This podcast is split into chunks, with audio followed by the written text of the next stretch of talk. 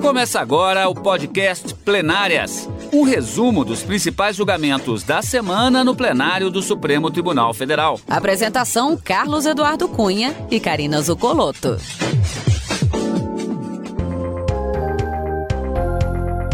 Hoje, com os principais momentos das sessões dos dias 24 e 25 de fevereiro de 2021.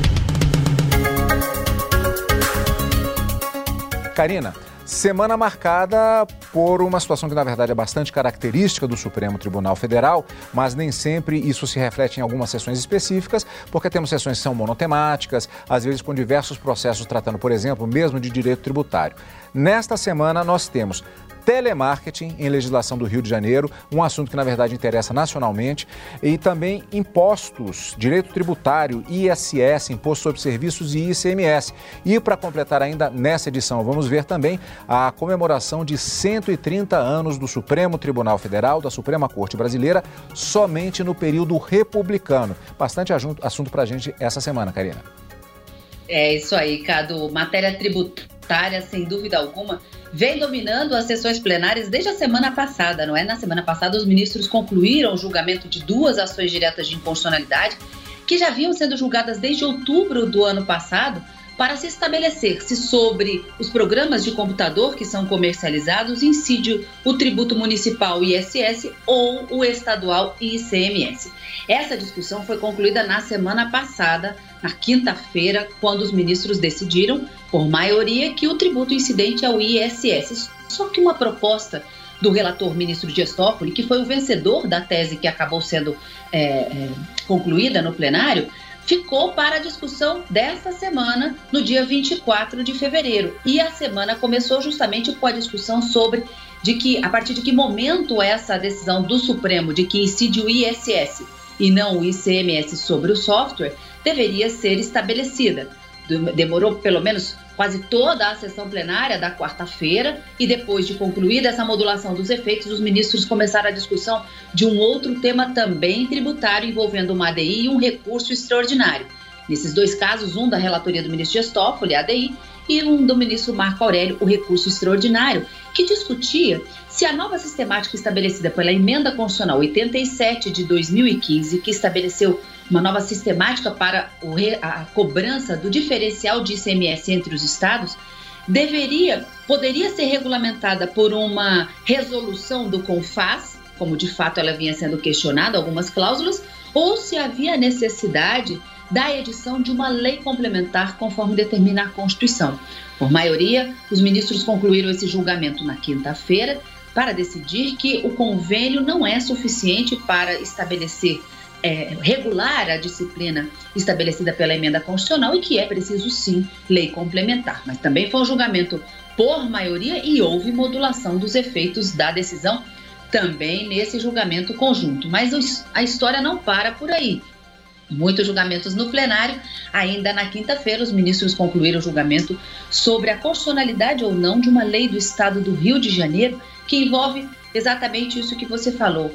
É possível que o Estado legisle sobre uma norma que obrigue as operadoras de telefonia, seja fixa ou celular, de estabelecer um cadastro de usuários, de assinante, que se recusem a receber qualquer tipo de ligação, e essas que a gente recebe durante todo o dia todo, vamos dizer assim, ofertando produtos ou serviços, é, importunando inclusive durante finais de semana, é, há uma, nessa legislação do Estado do Rio de Janeiro, se questionava também a vedação dessas ligações para ofertar esses produtos e serviços nos finais de semana, em feriados e após as 18 horas. Então, às 18 horas. Essa foi a grande discussão do plenário também na quinta-feira e os ministros, por maioria, decidiram que a norma é constitucional, não se trata de assunto de telecomunicações, porque aí somente a União, o Congresso Nacional poderia legislar sobre o tema, mas se trata eminentemente de assunto de proteção do consumidor, matéria legislativa concorrente de todos os entes da federação. Cada um desses assuntos a gente vai a gente vai destrinchar aqui no nosso plenárias pouco a pouco para que todos possam acompanhar como foram os julgamentos dessa semana, no dia 24, como você disse, e 25 de fevereiro, Cadu. Exatamente, Karina. Fatiando, como sempre, os temas do plenário do Supremo Tribunal Federal e depois deste panorama geral que caracteriza o início do plenárias, nós vamos voltar, como sempre, no tempo para vermos como foram os julgamentos. Só que hoje a gente vai voltar um pouquinho mais no tempo, porque, como bem a propósito adiantou a Karina, na sessão da quinta-feira da semana passada, dia 18 de fevereiro, os ministros do STF julgaram que o tributo que deve incidir no licenciamento de programas de computador é o ISS, Imposto sobre Serviços, de característica municipal e não o ICMS, que é o Imposto sobre Operações Relativas à Circulação de Mercadorias do âmbito estadual. A decisão do plenário se deu por maioria de votos, mas ainda, como já adiantou a Karina, era preciso voltar ao tema nesta semana para se modular os efeitos da decisão. Vamos conferir essa etapa, a finalização na semana passada, do julgamento, na reportagem de Ricardo Moreira. O julgamento se deu com base em duas ações. Na primeira, a Confederação Nacional das Indústrias contestava parte de uma lei do estado de Mato Grosso que estabeleceu diferença tributária no crédito de ICMS. Na outra ação, a Confederação Nacional de Serviços pedia que fosse declarado inconstitucional um decreto de Minas Gerais que, segundo a Confederação, fez com que empresas prestadoras de serviços de processamento de dados e serviços de informática passassem passassem a ser submetidas ao recolhimento do ICMS sobre operações com softwares. A análise dessas duas ações havia sido interrompida no fim do ano passado, após pedido de vista do ministro Nunes Marques. Na ocasião, o magistrado pediu mais tempo para preparar o seu voto. O julgamento foi concluído com o voto da maioria dos ministros a favor da incidência do ISS sobre o direito de uso de software. Vimos agora exatamente esse fechamento, essa conclusão é, dessa etapa do julgamento na sessão do dia 18, quinta-feira. Como dissemos, faltando ainda a questão da modulação de efeitos. Na sessão plenária da quarta-feira, dia 24 de fevereiro, o julgamento foi retomado. Para lembrar, os ministros do STF decidiram sobre os efeitos da decisão tomada na semana anterior, que determinou a incidência do ISS no licenciamento de programas de computador. E o plenário concluiu também, no dia 24, julgamento sobre a necessidade de edição de lei complementar para a cobrança do diferencial do ICMS exigida pelos estados. Tudo na reportagem de Marta Ferreira. Na sessão dessa quarta-feira, os ministros retomaram o julgamento de dois casos que tratam sobre a necessidade de lei complementar para disciplinar em âmbito nacional a cobrança do diferencial de ICMS exigido pelos estados. Assuntos que têm como relatores os ministros Marco Aurélio e Dias Toffoli, que já haviam apresentado voto na sessão realizada no ano passado, ambos a favor de edição de lei complementar. Nessa quarta-feira, votaram com os relatores os ministros Luiz Roberto Barroso, Edson Fachin, Rosa Weber e Carmen Lúcia.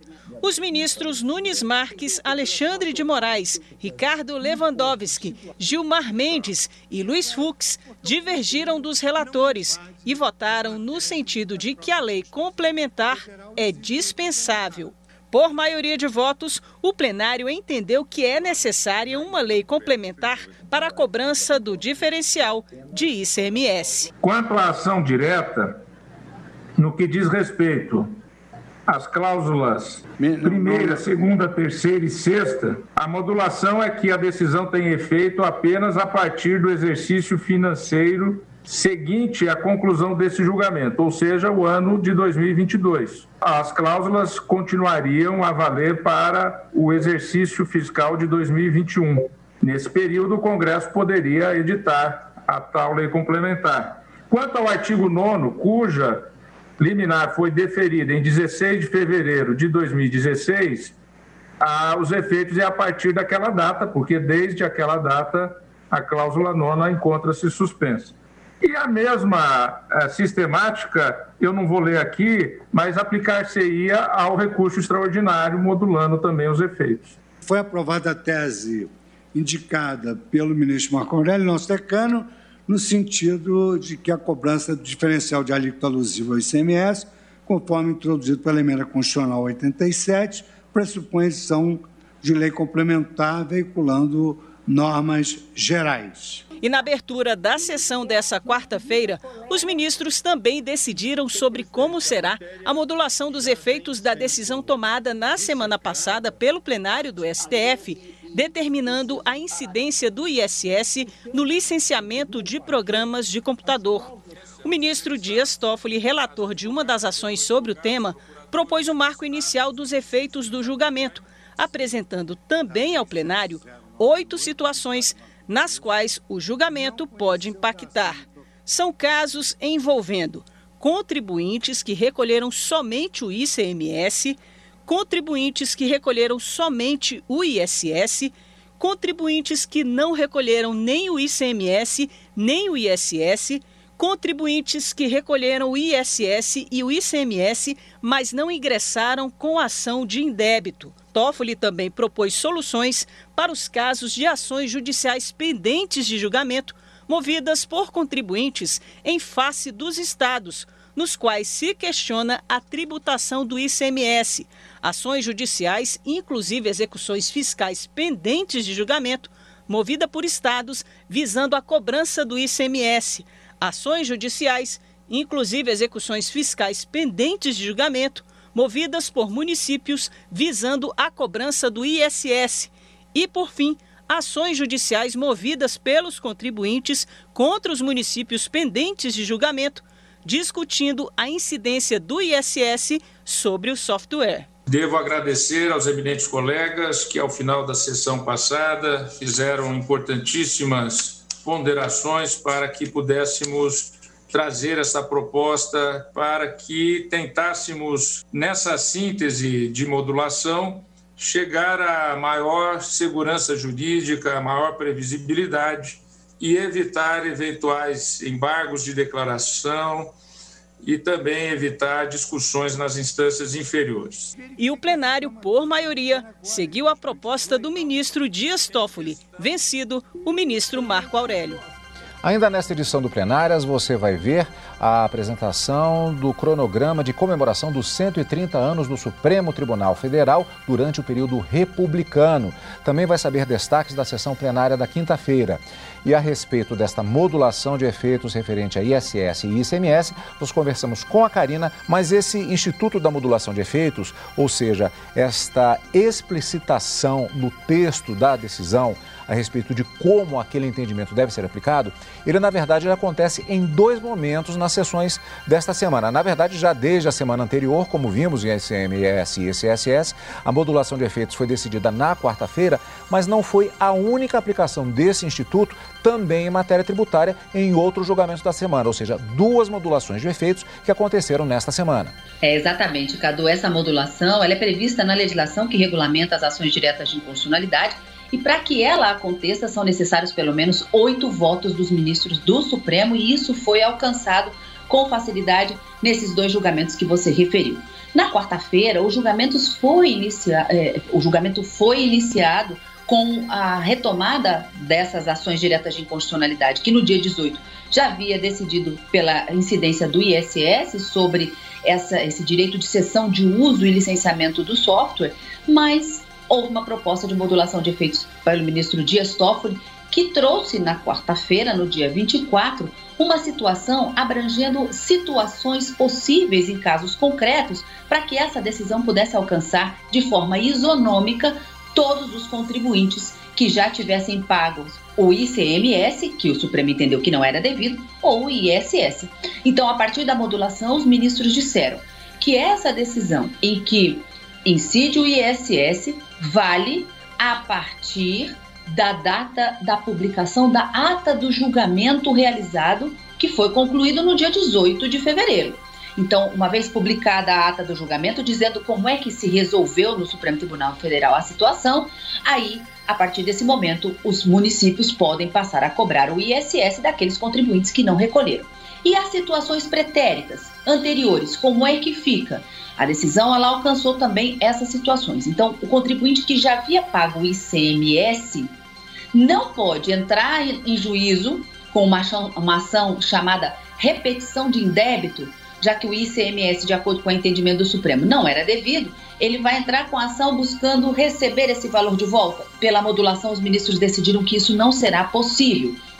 Uma vez pago o ICMS, permanece quitada a sua dívida com o fisco em relação àqueles programas de computador. Isso se pago até a data da publicação da ata do julgamento realizado nessas duas ADIs. Quem já recolheu o ISS e recolheu o tributo que o Supremo entendeu que é constitucional, só precisa que haja a validação. E com relação às ações em andamento, que são ações propostas ou pelos estados cobrando ICMS, ou município cobrando ICS, ou contribuintes discutindo a constitucionalidade de um ou de outro, os ministros decidiram que deve ser aplicado agora o entendimento do Supremo para se extinguir essas ações, pacificando, portanto, esse tema bastante complexo. Mas, como você disse, essa foi a modulação de efeitos nessas ações que foram julgadas no, no, no dia 18, que teve o julgamento concluído no dia 18 de fevereiro. Porque na quarta-feira, e sendo concluído na quinta, no dia 25, os ministros julgaram também que é preciso lei complementar, é preciso que o Congresso Nacional edite uma lei complementar para estabelecer a regulamentação decorrente das modificações implementadas no sistema tributário acerca da cobrança dessa diferença de alíquota do ICMS, o chamado DIFAL, que foi implementado pela Emenda Constitucional 87 de 2015. Mas os ministros entenderam, por maioria de votos, na, ao modular os efeitos dessa decisão também, que até, que até o final de 2021 o Congresso Nacional poderá legislar, criar essa lei complementar que os ministros entenderam que é necessária para regulamentar a matéria. E depois de, do, de 31 de dezembro de 2021, caso a lei não, não seja editada, aí sim a regulamentação feita pelo CONFAS, que é discutida em uma dessas ações de, é, diretas de inconstitucionalidade, será declarada totalmente inconstitucional. No julgamento, os ministros declararam a inconstitucionalidade de algumas cláusulas, de forma que elas ainda continuam sendo aplicadas até o final de 2021, para tão somente a partir de janeiro de 2022. Caso a lei complementar não tenha sido elaborada pelo Congresso Nacional, elas deixarão de ser aplicadas com exceção da cláusula nona, que os ministros é, entenderam que ela já estava com os efeitos suspensos desde 2016, quando o ministro Dias Toffoli já havia concedido a medida cautelar. Portanto, destaques em relação às chamadas modulações de efeito nas sessões desta semana. Vamos agora também para o destaque da sessão plenária da quinta-feira, dia 25 de fevereiro. Os ministros do Supremo Tribunal Federal teriam de analisar se leis estaduais poderiam impor restrições a serviços de telemarketing. Trata-se de uma ação direta de inconstitucionalidade apresentada pelas operadoras. Vamos saber um pouco mais sobre o assunto na reportagem de Juliana Ribeiro. A ação direta de inconstitucionalidade, apresentada pela Abrafix, Associação Brasileira de Concessionárias de Serviço Telefônico Fixo Comutado, pede a alteração de leis do Rio de Janeiro que obrigam as empresas prestadoras de telefonia fixa e móvel com atuação no Estado a fazerem um cadastro especial de assinantes que não querem receber por telefone ofertas de produtos ou serviços. As leis fazem ainda outras restrições ao chamado telemarketing. O ministro Marco Aurélio é o relator da ação. As entidades argumentam que somente a União, por meio da Anatel, Agência Nacional de Telecomunicações, pode regulamentar o setor de telefonia. Elas destacam ainda que o STF já declarou a inconstitucionalidade de uma lei paulista que criava cadastro especial de assinantes do serviço de telecomunicações interessados no sistema de venda por meio de telemarketing. E por maioria de votos, o Supremo Tribunal Federal julgou que é constitucional lei do Rio de Janeiro que obriga operadoras de telefonia a criar cadastros de assinantes que não querem ser incomodados com ligações de telemarketing. Reportagem de Marta Ferreira. Quase todo mundo já recebeu ligações constantes de telemarketing oferecendo serviços, chamadas feitas a qualquer hora do dia e que causam muito incômodo. Uma chateação que atrapalha muita gente e que nesta quinta-feira foi levada à discussão pelo plenário do Supremo Tribunal Federal. Os ministros analisam o pedido da Abrafix, Associação Brasileira de Concessionárias de Serviço Telefônico Fixo Comutado, contra uma lei do Rio de Janeiro, norma que obriga empresas de telecomunicações a criar um cadastro de assinantes que se oponham ao recebimento de ofertas de produtos ou serviços pelo telefone.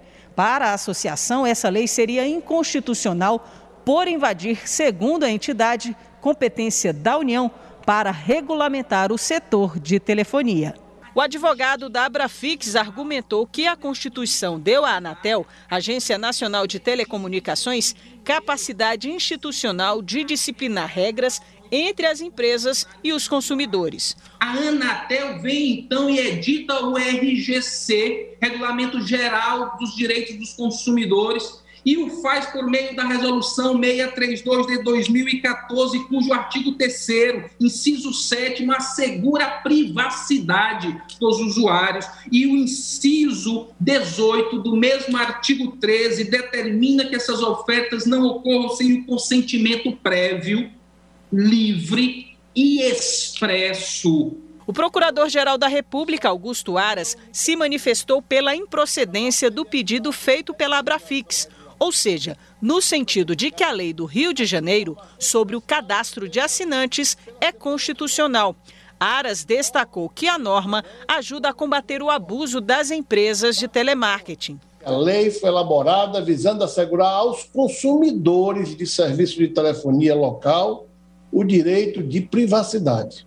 A função da norma, portanto, é eminentemente protetiva do consumidor no que atine ao recebimento de ofertas de comercialização de produtos, serviços por via telefônica. O relator da matéria, ministro Marco Aurélio, votou a favor da constitucionalidade da lei fluminense, no sentido de que o caso reflete competência concorrente dos estados para dispor sobre proteção ao consumidor.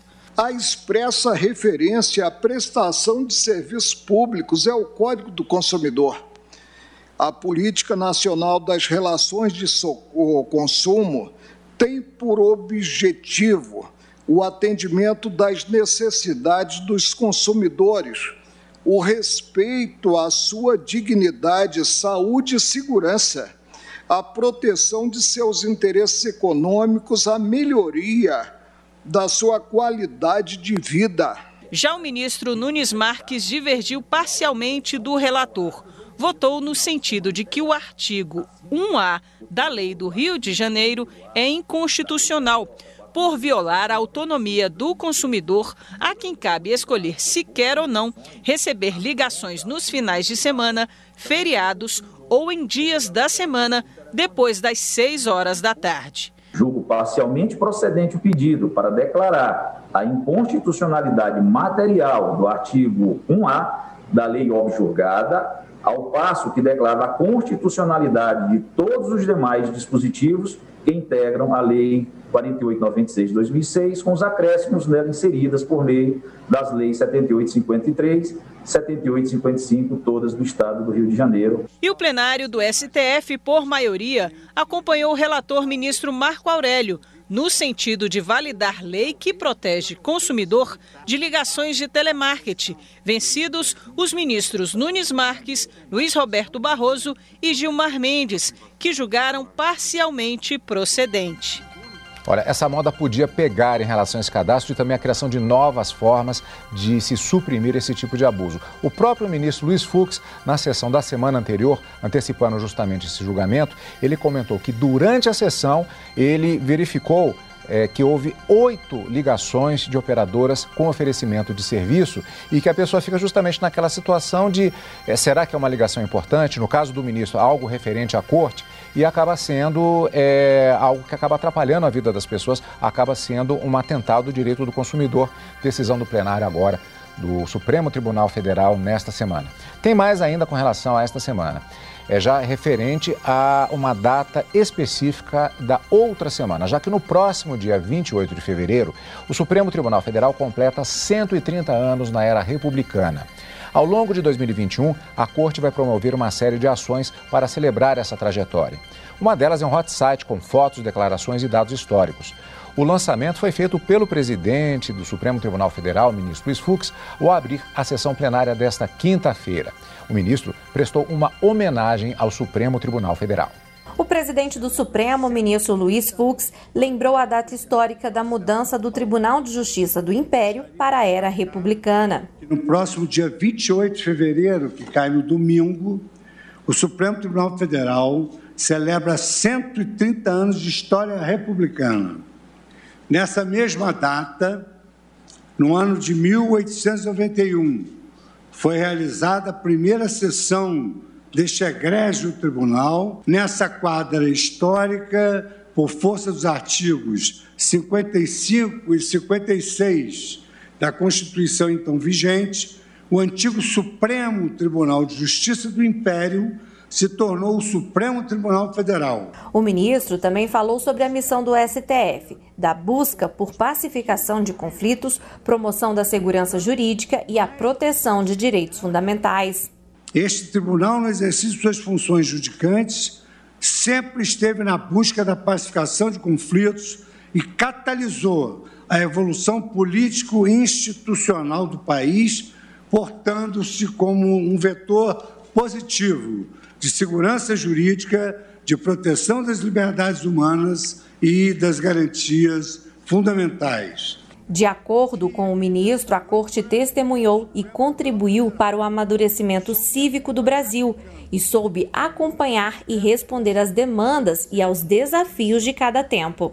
Se outrora nascemos como tribunal recursal, hoje caminhamos para nos tornar uma corte eminentemente constitucional.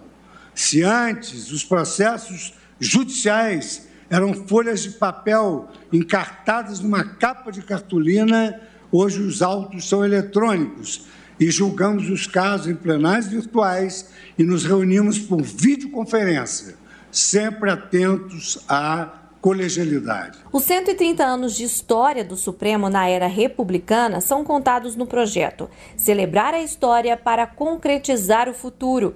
Os principais fatos estão no hot site que traz declarações, dados históricos e fotos. Todo o material vai contar com uma marca comemorativa. A marca recapitula a história da corte, trazendo imagens das suas duas sedes, no Rio de Janeiro e no Distrito Federal.